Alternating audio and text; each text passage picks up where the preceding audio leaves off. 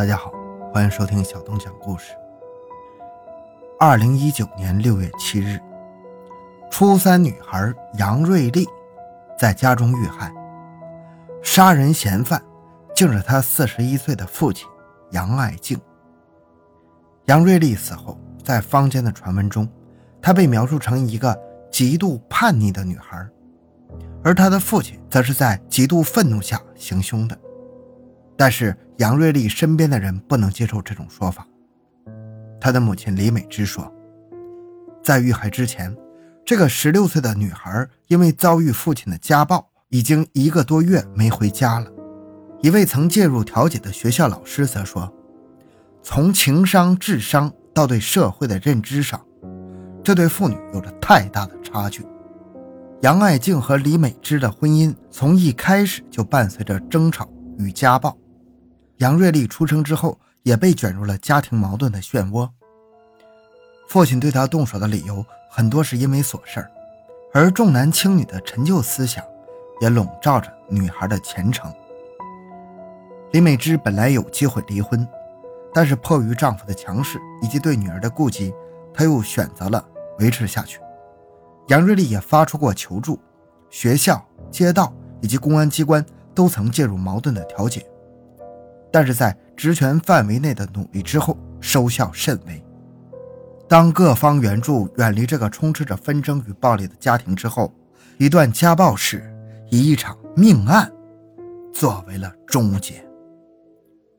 欢迎收听由小东播讲的《山东杨信生父杀女案》，十六岁女孩中考前被父亲杀害。回到现场。寻找真相。小东讲故事系列专辑由喜马拉雅独家播出。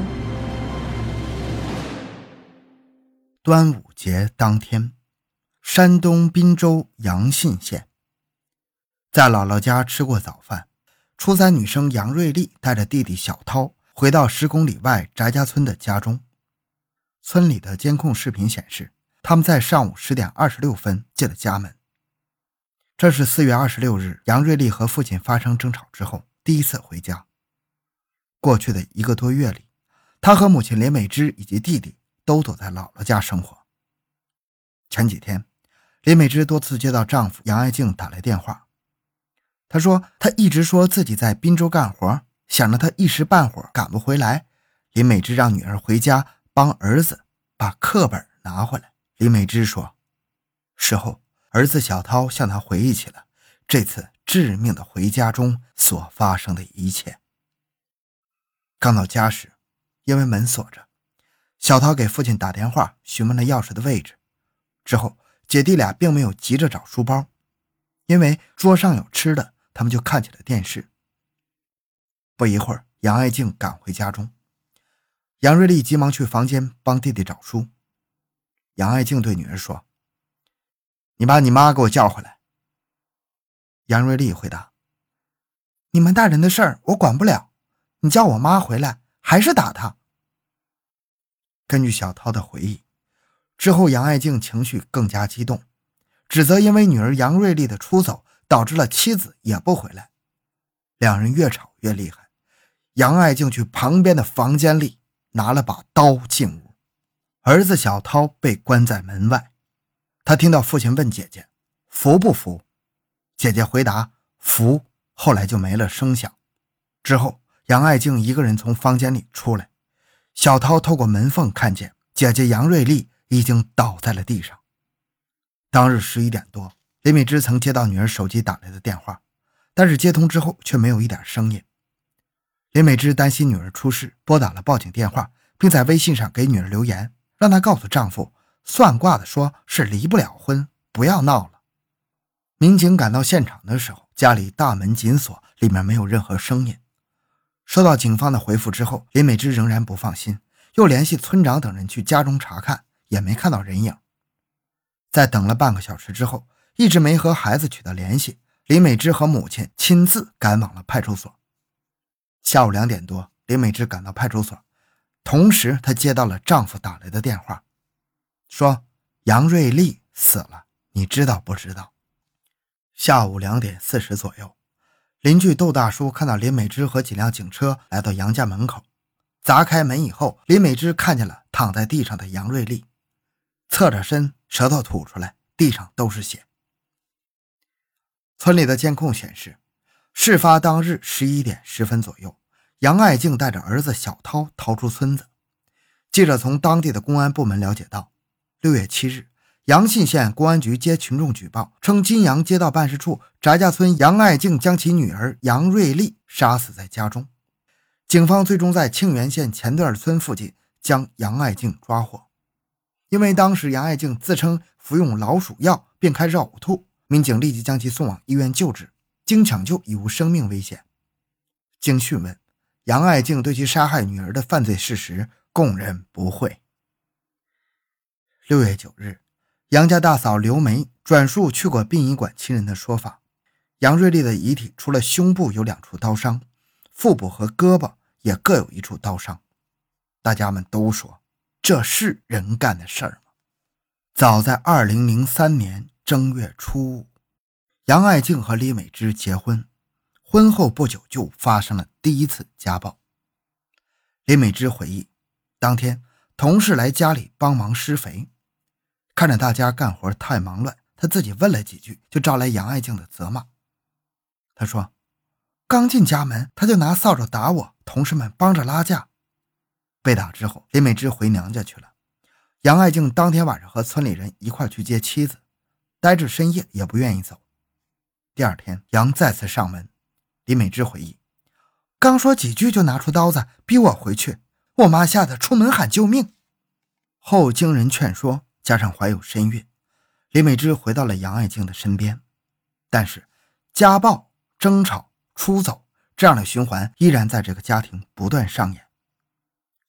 两千零九年八月，亲戚结婚的时候，李美芝向丈夫要钱买衣服、烫头发，杨爱静和她吵了起来，也不让她多上礼钱。后来因为包子做咸了，引来杨爱静的责骂，李美芝将包子扔到杨的身上。然后杨爱静就用拖把打他，还扇他脑袋，打得他青一块紫一块的。林美芝再次回娘家，并起诉离婚，杨爱静同意了。林美芝回忆，离婚的四个月里像上班一样，除了吃饭，每天都会到门口守着，还会拿硫酸拦路堵他，拍下视频，说如果不复婚就曝光，还要用硫酸泼他，软硬兼施。杨爱静也承诺改正，又下跪又磕头，再加上同学的劝说，林美芝复婚回了家。回家第一晚，杨爱静就喝醉了，还拿出百草枯让李美芝喝。村中邻居对杨爱静的印象是老实内向，见人不爱说话，也没什么朋友。邻居们总能听到杨家屋里传出的争吵声。刚开始，邻居们经常劝架。后来也不愿意多管了。邻居窦大叔觉得杨爱静听不出好赖话，你对她好，她也会把人想歪了。翟家村村长也称，平时挺老实，但稍微对不住她一点就不行。很多人不愿意和她多接触。在大嫂刘梅看来，杨爱静并不像村民口中说的那么老实。她说：“她是窝里横，可能是因为父母比较溺爱。”哥哥嫂子也都很疼他。刘梅听说杨爱静十七岁被父母管教时，就敢对父亲动手，后来因为争夺房产，还掐过三嫂的脖子。李美芝将她与杨爱静婚姻的存续归因于女儿和儿子的先后降生，但是打小杨瑞丽便被卷入了家庭矛盾的漩涡。在很多老师眼中，杨瑞丽一直是个品学兼优的孩子。很遵守纪律，刻苦学习。村里一位和杨瑞丽很熟的同学则说，他很少和同学有冲突，但是性格也不是特别开朗。李美芝回忆，女儿年纪较小的时候，每次丈夫打自己，杨瑞丽害怕的拉着喊：“爸爸，别打了。”后来女儿长大了，会站出来保护自己。逐渐，杨瑞丽也成了家暴的对象。李美芝说。不去走亲戚，看手机不刷碗，不去洗澡，都可能打他。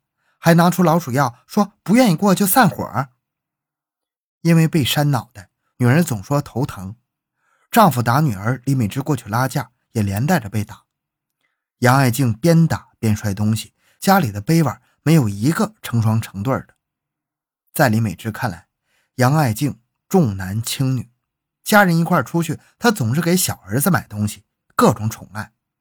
我女儿一米六八的个子，学习也挺好，但丈夫是老思想，不愿意让女儿继续念书。最近一两年，每次杨瑞丽回家，杨爱静都会看求职类的节目，说念书没用了。放假了，她不顾女儿学习紧张的解释，催着她出去打工。杨爱静在外做建筑保温，一天收入几百块，妻子每月也有三千块钱工资，但是杨爱静感觉压力大，经常念叨。女儿念书没用，白养。如果供了女儿读书，以后怎么给儿子娶媳妇、买房、买车呀？李美芝记得，女儿曾经对杨爱静说：“爸爸，你别这个老思想，我比弟弟大那么多，我念好书了也可以帮你吗？”